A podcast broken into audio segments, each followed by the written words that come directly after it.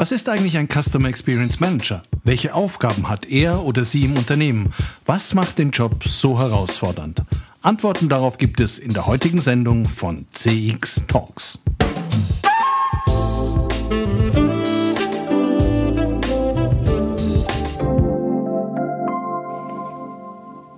Hallo und herzlich willkommen zu einer neuen Ausgabe von CX Talks. Falls Sie uns noch nicht abonniert haben, ist jetzt ein idealer Zeitpunkt, dies zu tun. Mein Name ist Peter Pirner vom ICEM, dem Institut für Customer Experience Management. CX Talks wird diesen Monat unterstützt von FIR, einem führenden Technologieanbieter für Cloud Contact Center in der Dachregion.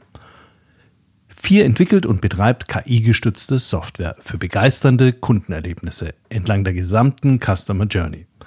Mit FIR wird Kundenkommunikation erfolgreich für euch und für eure Kunden. Die einzigartige Kombination aus künstlicher und menschlicher Intelligenz hebt euren Service auf ein neues Kompetenzlevel. So seid ihr stets mit euren Kunden verbunden. Mehr Informationen zu FIR findest du auf der Website www.4.ai und auf der Sponsorenseite von CX Talks. Allein der Begriff Customer Experience Management verspricht ja schon, dass es was zu managen gibt. Die Frage ist nur, was? Und diese Frage zu beantworten ist gar nicht so einfach. Theoretisch ist ein CX-Manager der Advokat des Kunden im Unternehmen. Er oder sie ist ständig dabei, die Stimme des Kunden hörbar zu machen und das Unternehmen mal so richtig an den Kundenbedürfnissen auszurichten. Und wie kann man sich das praktisch vorstellen? Ich habe dafür kürzlich auf einem großen Jobportal in Deutschland nach Stellenangeboten für Customer Experience Manager gesucht. Und ich habe sage und schreibe mehr als 800 Stellenangebote gefunden, die Customer Experience Management in der Aufgabenbeschreibung hatten. Die Angebote kamen aus allen Branchen. Mal war eher ein Analyst gesucht, mal ein Customer Service Spezialist oder ein CRM Manager. Mal ging es um Marketing, manchmal um Prozessmanagement häufig um die Customer Journey. In einigen Vorschlägen war sogar die Stelle ausdrücklich als Customer Experience Manager männlich-weiblich divers ausgeschrieben. Zum Teil mit deutlichen Unterschieden im Verantwortungsbereich und logischerweise dem Gehalt. Dieses Ergebnis ist eigentlich wenig überraschend. Selbst in angelsächsischen Ländern, wo es den CX-Manager schon länger gibt, hat sich weder ein 100% klares Aufgabenspektrum noch eine unumstrittene hierarchische Einordnung etabliert. Customer Experience Manager sind en vogue und sie sind wichtig. Sonst könnten wir auch mit dem Podcast gleich einpacken. In der heutigen Folge wollen wir Ihnen einen Einblick in die Welt einer Customer Experience Managerin geben. Schonungslos und aus erster Hand. Ich freue mich sehr auf eine spannende Folge mit Amelie Höllersberger, die diese Rolle bei einem deutschen Versicherungsunternehmen ausfüllt. Hallo, Amelie. Hallo, Peter. Amelie, du bist heute Customer Experience Manager. Was hast du denn davor gemacht? Ja, davor war ich ähm, fünf Jahre bei einer Beratung, die heißt äh, Easy for You Expert Consulting. Habe da im Marketing angefangen, habe mich um die ganzen Themen Content Marketing, Lead Management, Marketing Automation gekümmert und habe dann nach, ich glaube, drei Jahren habe ich dann in die Beratung gewechselt, habe da Kunden aus allen Branchen, alle Größen beraten zu den Themen Customer Journey Management, Customer Experience Management, habe ganz viele so Customer Journey Mapping Workshops gemacht. Und nach fünf Jahren dachte ich mir, jetzt wird mal Zeit irgendwie für was Neues, du musst irgendwie was Neues kennenlernen. Ich wollte auch so ein bisschen weg aus der Beratung, weil das mit dem Reisen, das war mir irgendwie so ein bisschen viel. Und ähm, genau, das so nahm quasi dann die Karriere des TX-Managers seinen Lauf. Und dann hat sich die LV 1871 bei dir gemeldet und gesagt, wir möchten mit Ihnen arbeiten. Und kanntest du die LV 1871 zu dem Zeitpunkt? Äh, so war es leider nicht. Ähm, also ich habe mir dann gedacht, na ja, ähm, dieses Beratende, also die, die irgendwie Unternehmen auf ihrem Weg begleiten, das hat mir irgendwie wahnsinnig viel Spaß gemacht. Ähm, ich hätte natürlich auch zurückgehen können ins Marketing, aber darauf hatte ich tatsächlich ja nicht so viel Lust. Ähm, so dieses, ja, dieses die klassische operative Marketing, das wusste ich, nee, das, das ist nicht so meine, meine Leidenschaft. Es hat zwar auch immer Spaß gemacht. Ähm, aber ich wollte einfach so dieses Beratende weiter behalten. Und dann habe ich mich tatsächlich relativ gezielt auf die Suche gemacht nach Stellen, äh, die nach einem Customer Journey Manager oder Customer Experience Manager suchen. Das ist ja eigentlich eine recht neue Stelle. Also was man ja davor kannte, waren ja so Customer Success Manager oder Customer Service. Ähm, aber das war mir irgendwie schon wieder zu sehr irgendwie in dieser Customer Service Schiene drin. Und dann habe ich äh, die Stellenanzeige von der LV 1871 gefunden ähm, wer die LV 1871 noch nicht kennt, äh, die ist ein Anbieter für ähm, Lebensrentenversicherung, ähm, Sterbegeldversicherung, Berufsunfähigkeitsversicherungen. Ich kannte sie eben zu dem Zeitpunkt auch gar nicht, aber das, was ich in der Stellenanzeige ähm, gelesen hatte, das klang sehr, sehr spannend und ich hatte das Gefühl, da kann ich was von Null auf ausbauen. Ähm, ich habe totales Entfaltungspotenzial die Firma stand mit diesem Thema selber eigentlich noch genau wie ich, irgendwie so ein bisschen ganz am Anfang. Das heißt, ich hätte mitgestalten können. Und deswegen habe ich mich dann da beworben. Auch wenn mein Freundes- und Bekanntenkreis gesagt hat, boah, Amelie, bist du dir sicher? Eine Versicherung, das passt doch gar nicht zu dir und das ist so angestaubt. Klar, das habe ich dann auch so ein bisschen geteilt, aber ich muss sagen, als ich dann das allererste Mal dann da bei einem Gespräch war, dachte ich mir, ja, vielleicht ist es angestaubt, aber die bringen einen Drive mit, die haben Lust, sich zu verändern, äh, auch wenn es sie jetzt schon seit fast 150 Jahren gibt. Und das war dann eigentlich so der ausschlaggebende Grund. Und dann bist du aufgeschlagen. Wie war dann deine erste Woche? Haben sich dann deine Erfahrungen genauso, äh, äh, war das dann genauso, wie du dir das erhofft hattest? Es war natürlich schon anders. Ich meine, ich war davor in der IT-Beratung. Das heißt, da waren wir ja, was, was Software und Tools anbelangt, wirklich auf dem allerhöchsten Niveau. Äh, da musste ich jetzt dann, dann schon deutlich zurückschrauben. Äh, ich habe dann auch erstmal ein Notizbuch bekommen, wo ich meine Notizen äh, aufzeichnen kann. Das heißt, OneNote war äh, wieder in, in, die Vergangenheit gerückt. Ähm, und in der allerersten Woche, da war es total interessant, weil meine Kollegen hatten ganz unterschiedliche Erwartungen an mich. Also die einen sahen mich als den, die Wunderwaffe, den Missionar und die Amelie, die wird jetzt alles ändern. Manche hatten gar keine Erfahrungen und waren eher so ein bisschen skeptisch. So war, wird sie wird sie, wird sie das, was wir machen, kritisieren? Wird sie irgendwie hier total aufräumen? Und manche hatten das auch, glaube ich, so ein bisschen falsch verstanden und dachten, ich mache jetzt hier UX-Design. Wo ich gesagt habe, ja, das ist so ein ganz kleiner Bereich, aber es, es geht eigentlich um sehr viel mehr. Und dann habe ich einfach wahnsinnig viele Gespräche geführt. Also ich, ich habe Seiten an Notizen aufgeschrieben und habe einfach die ganzen Abteilungen kennengelernt, habe so versucht, ihnen zu erzählen, was, was ich so vorhabe, wofür ich da bin und habe mich so ein bisschen da in die in diese Prozesse einführen lassen, was machen sie wie. Das heißt, am Anfang habe ich einfach nur ganz viele Informationen gesammelt. Und wenn du jetzt heute, du bist wie lange jetzt dabei bei der LV 1871? Am 1. Juli ein Jahr. Genau. Und nach einem Jahr müsstest du ja ungefähr eine Vorstellung davon haben, was jetzt genau dein Aufgabenumfeld ist. Kann man das oder ist es wahnsinnig schwierig als Customer Experience Manager zu sagen?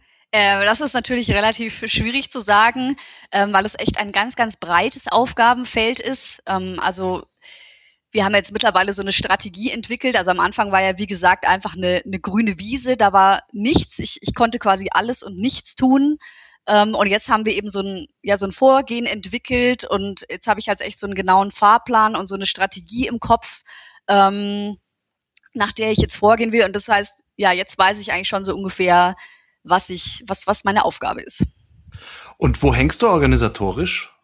Ich bin tatsächlich im Marketing-Team aufgehängt, ähm, was eigentlich, glaube ich, damit zusammenhängt, dass unser Marketingleiter quasi den Bedarf erkannt hat. Ähm, wir, wir brauchen da jemand, der, der uns da in dem Bereich vorantreibt. Und deswegen bin ich da organisatorisch aufgehängt, aber tatsächlich bin ich echt eher so eine so eine Schnittstellenfunktion. Das heißt, ich habe meine meine Arme, meine Finger äh, sind eigentlich überall mit drin. Ich habe ja in jedem Bereich mir so meinen Customer Experience Manager oder beziehungsweise Champion gesucht, so nennen wir das, und mit denen arbeite ich ganz eng zusammen. Und wenn du jetzt mal so deine drei, vier wichtigsten Aufgaben als Customer Experience Management, die so deine Arbeit prägen, beschreiben würdest, was wäre das? Ähm, also das ist natürlich dieses eine Thema ähm, Kundenzufriedenheit. Ähm, das heißt, ich bin natürlich irgendwie dafür zuständig, einfach erstmal einen Status quo herzustellen. Also wir, wir wollen ja die, Messt ihr das regelmäßig? Ja. Mhm. Genau, hier haben wir eben was, ähm, so ich habe einen sogenannten Customer Experience Lifecycle entwickelt, so nenne ich das. Ähm, wo wir quasi nach so einem Schema vorgehen, weil natürlich eben das Thema Kundenzufriedenheit äh, ja super, super wichtig ist. Jeder kennt die KPIs, Customer Satisfaction Score, Net Promoter Score und Customer Effort Score, den messen wir auch. Ähm, was uns ja einfach irgendwie dabei hilft, einfach mal festzustellen, wo stehen wir denn überhaupt. Das heißt, das ist einfach eine, eine Sache, da bin ich jetzt dran und da wird's, das wird natürlich lange dauern, bis wir irgendwie an jedem relevanten Touchpoint mal so einen Status quo hergestellt haben. Ähm, dann auch dieses ganze Thema Kundenprozesse. Also wir haben, wenn wir heute Prozesse aufgezeichnet haben, äh, dokumentiert haben, dann ist das natürlich auch immer rein aus der Unternehmenssicht. Das heißt, man, die Abteilungen haben dann irgendwie so ihren, ihren Tunnelblick. Das heißt, äh, da bin ich auch dabei, das so ein bisschen zu, zu ändern, zu transformieren. Das heißt, wenn wir Prozesse entwickeln ähm, oder tatsächlich einfach analysieren, dass wir die Sicht weiten über Abteilungsgrenzen hinaus. Das heißt, das ist so ein, so ein Punkt für mich. Und äh, auch dieses ganze Thema äh, Omnichannel. Das heißt, äh, dass wir in diesen Push- und Pull-Kanälen uns da einfach breiter aufstellen, besser aufstellen und natürlich auch uns da wiederum an diese Kundenbedürfnisse anpassen. Was ja gut anknüpft an das, was du vorher bei Easy4You gemacht hast. Genau, das ist eigentlich äh, perfekt. Wobei das bei Easy4You echt so eine Basis war, glaube ich. Ähm, jetzt nochmal würde ich tatsächlich ganz, ganz zurückkommen, weil du schon mhm. gesagt hast, dass du, dass diese Statusanalyse für dich so wichtig ja. war. War das, war das mehr oder weniger dein erstes richtiges, großes Projekt, wo du sagst, da muss ich jetzt erstmal ankommen? Ja. Mhm. Und was hast du denn da so gemacht oder wie, wie bist du denn da vorgegangen? Ja, ganz am Anfang, ähm, wo wir das auch alles irgendwie noch nicht so definiert hatten, habe ich, glaube ich, so ein bisschen den Fehler gemacht. Vielleicht war es auch kein Fehler, ich bin noch nicht ganz sicher, dass ich ähm, eigentlich bottom-up gegangen bin. Das heißt, ich habe in den einzelnen Abteilungen mir einfach mal so Touchpoints rausgesucht, von denen ich dachte, dass die wichtig sind. Und dort haben wir einfach mal so erste Piloten gemacht, wo wir quasi einfach mhm. so Kundenfeedbacks äh, implementiert haben, um auch einfach erstmal so dieses Gefühl zu bekommen, wie, wie ist es denn, wie funktioniert sowas, äh, wie können wir da Daten sammeln. Und habe das aber eigentlich relativ einzeln gemacht und irgendwie nicht so richtig äh, strategisch. Und dann habe ich mir gedacht, okay, eigentlich müssen wir es umdrehen. Wir, wir dürfen nicht irgendwie in diesen einzelnen Abteilungen denken, sondern wir müssen das quasi top-down nach unten fließen lassen. Mhm. Wir müssen diese KPIs in die Abteilungsziele und Unternehmensziele ähm, etablieren, weil so kommt es auch erst auf die Agenda der Leute. Ähm, davor mhm. war es halt so, ja gut, also wenn die Amelie das jetzt machen möchte, dann machen wir das jetzt halt. Äh, die ist ja ganz nett und außerdem ist sie so schrecklich hartnäckig. Okay, und ähm, jetzt haben wir das eben umgedreht und ähm, machen das jetzt eben ja relativ strategisch von, von oben nach unten. Aber ich glaube trotzdem, dass diese Piloten uns was gebracht haben, besonders die Kollegen einfach so langsam in diese, diese Denkweise reinzubringen. Genau, ja. Mhm, mhm. Ja, genau. Und ähm, die, du hast gesagt, du hast auch viele Customer Journey Mapping Workshops gemacht, mhm. auch bei der LV 1871 ja. logischerweise. Da hast du doch eigentlich diesen übergeordneten Blick und daraus ergibt sich dann ja relativ klar, was schon mal so die Touchpoints wären. Du hast gesagt, du bist aber bottom-up vorgegangen. Was hast du das dann nicht zusammen? Warum hast du es nicht zusammen gemacht oder integriert dann gemacht? Ähm, das haben wir jetzt gemacht. Ja, also am Anfang eben haben, haben wir das mal hier, mal da gemacht. Aber ich habe dann gemerkt, ne, das hat irgendwie nicht so richtig Sinn und Verstand. Da kommt jetzt irgendwie nichts bei raus. Auch diese Mapping-Workshops sind jetzt Teil von diesem Lifecycle geworden. Das heißt, wir haben halt jetzt diese ganzen Touchpoints, an denen ähm, messen wir das Feedback, äh, wir überwachen diese KPIs, analysieren sie. Und immer dann, wenn wir sehen, okay, also hier, hier stimmt was nicht, hier läuft was richtig schlecht, der KPI ist total schlecht im Gegensatz zu einem anderen und der ist vielleicht am Ende von einem bestimmten Prozess, einer bestimmten Customer Journey gewesen, dann schauen wir uns den gezielt an in einem Customer Journey Mapping Workshop und der jeweilige ähm, CX-Champion, also mein, mein Vertreter in der Fachabteilung, der muss dann dafür sorgen, dass dieser Workshop mit Leuten gefüllt werden, die alle irgendwie mittelbar, unmittelbar, indirekt, direkt ähm, Einfluss auf diesen Prozess haben. Das heißt, da sind dann Leute aus dem Marketing dabei, da sind dann Leute aus dem Kundenservice dabei, die vielleicht innerhalb dieser Journey auch mal mit dem Kunden telefonieren und gemeinsam machen wir dann das Customer Journey Mapping Daraus kommen dann die Optimierungsmaßnahmen und die werden dann in die einzelnen Abteilungen mitgenommen. Und so ein klassischer Prozess wäre jetzt zum Beispiel der Claims-Prozess, also wenn ich meine mhm. Ansprüche geltend machen möchte. Ne? Ja. Versicherungen haben ja in der Regel auch das Problem, dass sie sehr viele rechtliche Vorgaben ja. beachten müssen. Das heißt, du kannst einen Prozess ja gar nicht so ohne weiteres so schneiden, wie es vielleicht für den Kunden sehr angenehm wäre. Ja. Was, wären, was sind denn da so klassische Prozesse, wo du sagst, da hast du dir schon fast die Zähne dran ausgebissen? Ähm, also es sind tatsächlich noch mehr Prozesse, ähm, wo der Geschäftspartner, also unser Vermittler, mit reinspielt. Das ist vielleicht auch noch ganz, ein ganz wichtiger Faktor zu wissen. Bei der LV 1871 machen wir 80 Prozent von unserem Geschäft über unabhängige Vermittler. Das heißt, sie bieten unterschiedliche ähm, Versicherungen von unterschiedlichen Anbietern an und unter anderem eben auch unsere Produkte. Und die vertreiben die quasi an die, an die Kunden. Das heißt, die können wir nicht unbedingt beeinflussen. Und dann haben wir 20 Prozent des Geschäfts werden ähm, über Direktabschlüsse gemacht. Da haben wir die Berufsunfähigkeitsversicherung, die Sterbegeldversicherung. Ähm, wo es halt relativ schwierig ist, ähm, ist zum Beispiel eben dieser ähm, das heißt bei uns Leistungsantrag. Äh, das heißt eben, wenn man eine Berufsunfähigkeitsversicherung abgeschlossen hat und jetzt sagt, ja, jetzt, jetzt ist es soweit, jetzt bin ich berufsunfähig und ähm, möchte das eben gerne beantragen, da sind wir halt leider dazu verpflichtet, relativ viel auch in Papierform ähm, anzufragen. Das heißt, es kann nicht über den elektronischen Weg laufen, wie das eben viele Kunden gerne hätten. Von da aus, dadurch äh, verzögert sich natürlich auch die Länge. Man muss bestimmte Unterlagen von seinem Arzt äh, anbringen in einer bestimmten Form.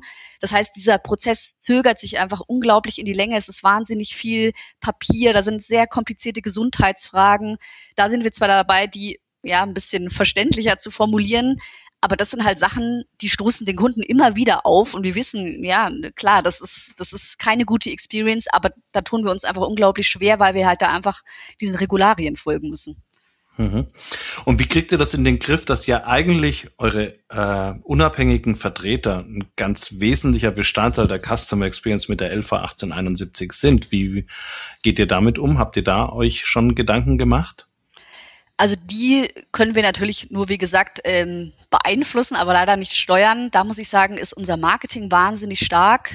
Ähm, also die sind zum Beispiel auch dabei, ähm, sowas wie ein Digital Partner Programm anzubinden. Das heißt, ähm, unsere Partner ähm, werden dazu befähigt, auch digital besser aufzutreten. Das heißt, hier wieder stärker auf die Kundenbedürfnisse einzugehen, die einfach viel mehr digital machen wollen. Und die Schulen, die einfach total viel, und wir bieten denen eben auch sehr viel unterschiedlichen Content an. Das heißt, wir befähigen sie eher dazu, digitaler zu werden und auf äh, die Bedürfnisse unserer Kunden einzugehen, auch in den ähm, Produktbroschüren oder Produktinfos, die wir zur Verfügung stellen versuchen wir einfach denen bestmögliches Material mitzugeben, das sie an unsere, ihre Kunden weitergeben. Wie sie das allerdings machen, darauf haben wir leider keinen Einfluss. Habt ihr mal eine Customer Journey Map mit euren Vertretern gemacht? Wie reisen die denn durch euer Unternehmen? Ja, das machen wir auch. Also auch wenn ich von Customer Experience spreche, dann sind es nicht nur die Versicherungsnehmer, das heißt, das ist bei uns eine Zielgruppe, aber die Geschäftspartner, die schauen wir uns genauso an. Das heißt, die werden genauso behandelt, die dürfen auch ihr Feedback abgeben, die, äh, von denen fragen wir auch die Kundenzufriedenheit ab und auch bei denen messen wir die KPIs. Und wenn wir jetzt so ähm, Customer Journey Mapping Workshops machen, dann ist da auch durchaus der Wunsch bei dem einen oder anderen, dass wir auch wirklich Geschäftspartner mit dazu einladen und die quasi befragen, wie hast du denn das erlebt, wie findest du das denn? Und das ist natürlich dann noch einfacher, als wenn man jetzt einen Versicherungsnehmer dazu einlädt. Mhm. Wenn du jetzt so an deine ganze Zeit zurückdenkst, gibt es irgendwas, wo du sagst, das ist, ging so richtig schief und das würde ich heute komplett anders machen? Also das kann ich jetzt nach einem Jahr tatsächlich nicht sagen. Also ich, ich bin eigentlich ziemlich zufrieden. Ähm, natürlich eben diese Anfangsphase, wo man irgendwie so gestartet hat und sich erstmal irgendwie so seinen Bereich finden müsste. So im Nachhinein, da habe ich irgendwie ziemlich gestrauchelt und ja, also da, also da war ich einfach noch nicht so klar, aber so richtig schief ist da eigentlich noch nichts gelaufen. Das ist doch toll. Ja. Und worauf bist du dann so richtig stolz? Ähm, auf diese Strategie, die wir jetzt entwickelt haben, dass wir es geschafft haben, auch diese KPIs in den äh, Unternehmenskennzahlen, in, in den Unternehmenszielen zu etablieren. Und ich bin auch wahnsinnig stolz auf meine CXM-Champions, die ich jetzt eben in den Abteilungen habe. Und die jetzt dazu enablen kann, dazu befähigen kann, eben all das, was so in meinem Kopf, in meiner Strategie passiert, äh, dass sie das auch wirklich leben und, und weiterentwickeln können. Mhm. Und wenn jetzt jemand anderes sich mal überlegt, Customer Experience Manager zu werden, was glaubst du, was der idealerweise für ein Profil hat, was er für eine Persönlichkeit braucht, um echt erfolgreich zu sein? Und was würdest du für einen Rat geben? Also ich glaube, was wichtig ist, dass man sehr mutig ist, ähm, dass man auch sehr hartnäckig ist und sehr viel äh, Durchhalte und Durchsetzungsvermögen besitzt, ähm, weil man man eckt natürlich am Anfang ziemlich an. Ich meine, auch bei unserem Unternehmen, die Prozesse sind jetzt seit 150 Jahren gewachsen und dann kommt dann jemand und will quasi daran was ändern. Ähm, das heißt, da muss man sehr einfühlsam sein und den Leuten eben bewusst machen, dass, dass man überhaupt nicht kritisieren will und dass, dass sie toll sind, so wie sie sind, ähm, aber dass es einfach Zeit ist, was zu ändern. Das heißt, ähm, man muss sich eben auch da gut in die, in die Leute hineinversetzen können. Aber ich glaube, man muss auch einfach total begeisternd und mitreißend sein. Weil man, nur wenn in dir selber das Feuer quasi brennt, dann kannst du es auch irgendwie weitergeben. Das heißt, das ist wahnsinnig wichtig. Und ich glaube, ähm, bevor man irgendwie an den Kunden denken kann, muss man es wirklich schaffen, die Organisation mitzunehmen. Es ist einfach Change Management. Die, alle Leute müssen dabei sein. Es kann nicht funktionieren, wenn es quasi nur innerhalb von einer Abteilung ist, wenn es quasi eine Customer Experience Abteilung gibt und die soll jetzt alles ändern. Das kann, glaube ich, nicht funktionieren. Das heißt, wenn man irgendwie es geschafft hat, so sein Netzwerk im Unternehmen aufzubauen, irgendwie sein, sein Team gefunden hat, dann kann man quasi nach vorn starten und langsam anfangen, an den Kunden zu denken. Vielen herzlichen Dank. Dankeschön. Das war total aufschlussreich. Ich habe mich sehr, sehr gefreut, dass du da warst. Danke dir.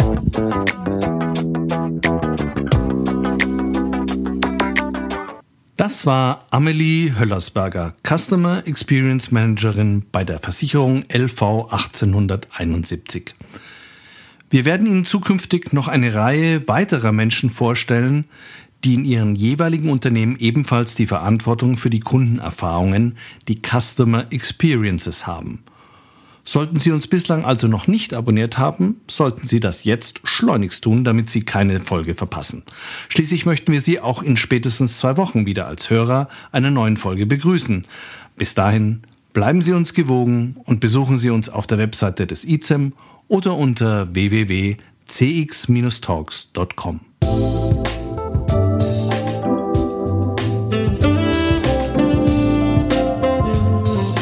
Das war CX Talks der deutschsprachige Podcast für Customer Experience Management. Folgen Sie uns auf Spotify oder Anchor FM. Über neue Folgen informiert Sie auch der Newsletter des ICEM.